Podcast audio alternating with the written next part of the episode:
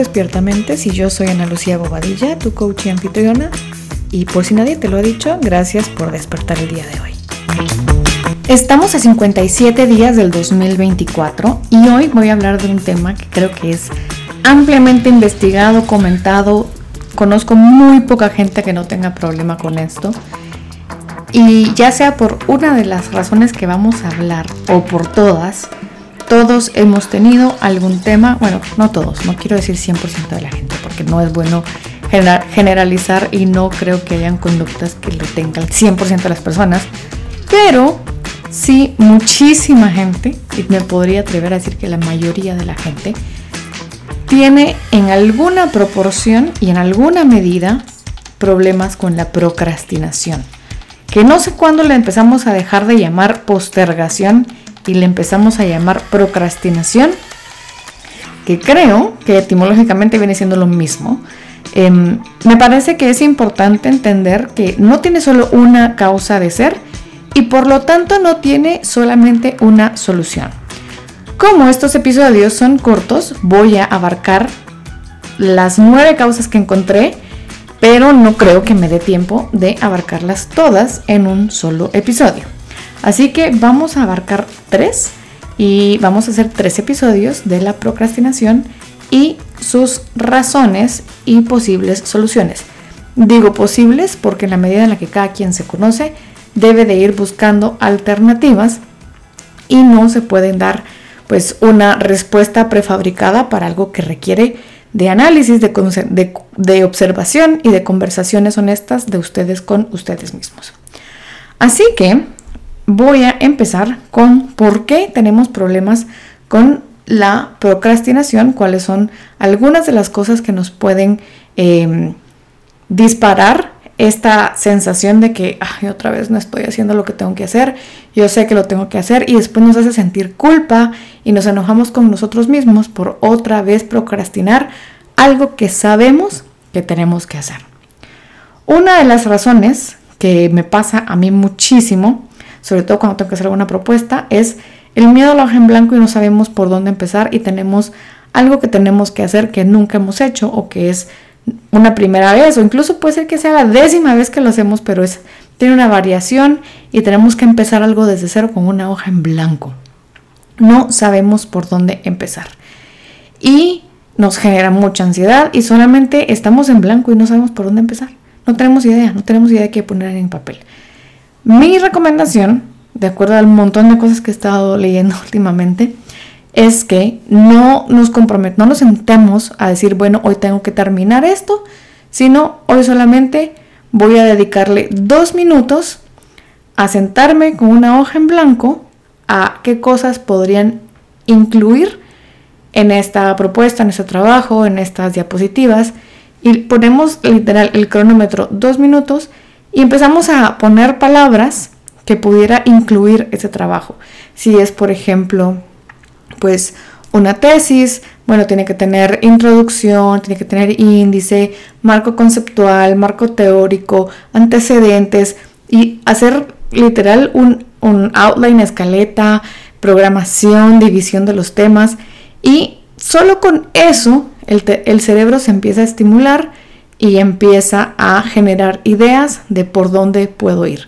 Puedo empezar con una presentación que solo tenga las 10, 11 diapositivas que voy a presentar y les pongo el título a cada presentación. No tengo que completarla en este momento, ni tiene que ser la versión final, pero solo necesito dedicarle dos minutos a medio empezar a hacer algo y seguramente vas a poder empezar a generar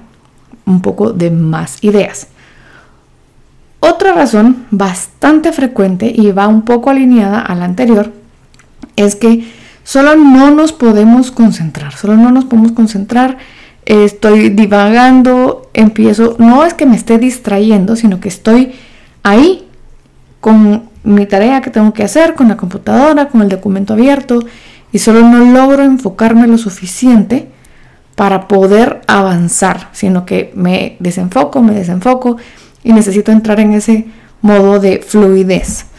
Podemos trabajar varias cosas, podemos hacer, pues empezar con un pequeño pomodoro, El pomodoro es esta técnica de utilizar 25 minutos de trabajo, 5 de descanso.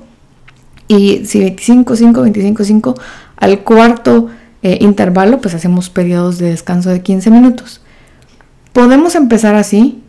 y empezar a darnos cuenta que si estamos, va de cambiar de actividades, ese desenfoque y reenfoque en la actividad nos pudiera afectar.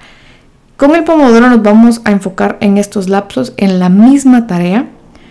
y nos necesitamos incluir ciertas cosas como por ejemplo algo que nos ayude a nivel música o a nivel estímulo a entrar más fácil en ese modo focus, en ese modo de trabajo sin estar em,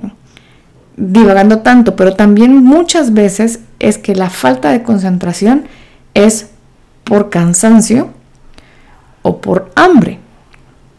Y ahí es muy importante, si tenemos la oportunidad, no siempre vamos a poder, pero ahí es muy importante si podemos tomar una pequeña siesta, una famosa power nap de 20 minutos, nos pudiera servir para poder reenfocarnos en esta tarea que tenemos que hacer. O tomar una pequeña merienda, un pequeño snack, tomar un poco de agua pura. Muchas veces es falta de la oxigenación en nuestro cerebro. Caminar un poco y luego sentarnos a enfocarnos a trabajar. El problema es que muchas veces no nos enfocamos y no podemos poner nuestra mente en algo porque estamos también pensando en muchísimas cosas a la vez. Entonces podemos agarrar un lápiz y un papel y escribir todas esas cosas que están en nuestra mente para que salgan de ahí y poner, hacer el esfuerzo de volvernos a enfocar una vez ya hayamos sacado todas esas cosas con nuestro puño y letra en un papel y esto va a ser más fácil que el cerebro deje de estar solo pensando en otro montón de cosas que tenemos que hacer. Por ejemplo, eso pasa muchísimo. Una tercera razón por la cual procrastinamos alguna tarea es porque necesitamos crear algo distinto y no nos sentimos creativos solo no nos sentimos creativos, no, esto no es para mí en este momento, no sé qué crear, no tengo idea cómo hacer, también puede ser parte de la primera razón que solo no logro, no sé por dónde comenzar. Y aquí hay dos cosas que podemos hacer y es entrar con nuestro cerebro en un modo difuso. El, el cerebro en un modo difuso es una parte, tal vez la forma más fácil, por decirlo así, pero seguro entramos en un modo difuso, por ejemplo, es cuando estamos por quedarnos dormidos o estamos despertando, pero si no nos podemos ir a dormir, podemos entrar en ese modo difuso haciendo una de dos cosas, o meditando, dedicándole un rato a meditar y podemos entrar en ese modo difuso para que las ideas empiecen a fluir, o dos, haciendo alguna actividad casi que involuntaria, casi que no es de pensar cómo, lavar platos, ponernos a pintar, eh, caminar, hacer cualquier tarea que no requiere tanto esfuerzo mental, sino que pone a nuestro cerebro a trabajar como en un segundo plano, mientras nosotros estamos haciendo una tarea casi en automático que no nos obliga a tener que estar usando la lógica ni em, el análisis. Esas tres cosas son las que vamos a ver hoy. Mañana voy a profundizar en otras tres, pero para hacer un resumen rapidísimo es, no sé por dónde empezar, y ahí sí vamos a simplemente empezar con dos minutos sin ponernos más presión de eso, a hacer una lluvia de ideas. Dos, no nos podemos concentrar, entonces vamos a escribir todo lo que está en nuestra mente para sacarlo de ahí y tratar de enfocarnos ya sea por medio de la música, eh, por medio de el ambiente en donde estamos, nos podemos cambiar de lugar donde hay una mejor luz, una buena silla, y también puede ser el cansancio y entonces ahí sí hay que em, tomar una siesta, prepararnos mejor, eh, estar bastante más cómodos. Y la tercera razón es no tengo la creatividad en este momento y entonces vamos a buscar hacer, colocar nuestro cerebro en un modo difuso que nos permita pensar en un segundo plano en el problema que queremos resolver. ¿Te quedó alguna pregunta de esas tres? Déjamelo en los comentarios del podcast y con mucho gusto profundizo más adelante en este tema y mañana regreso con otras tres razones por las cuales procrastinamos y qué podemos hacer para vencer la procrastinación en esos tres ejemplos más que veremos el día de mañana. Gracias por dejarme despertar tu mente el día de hoy. Te espero mañana en el reto de Despiertamente.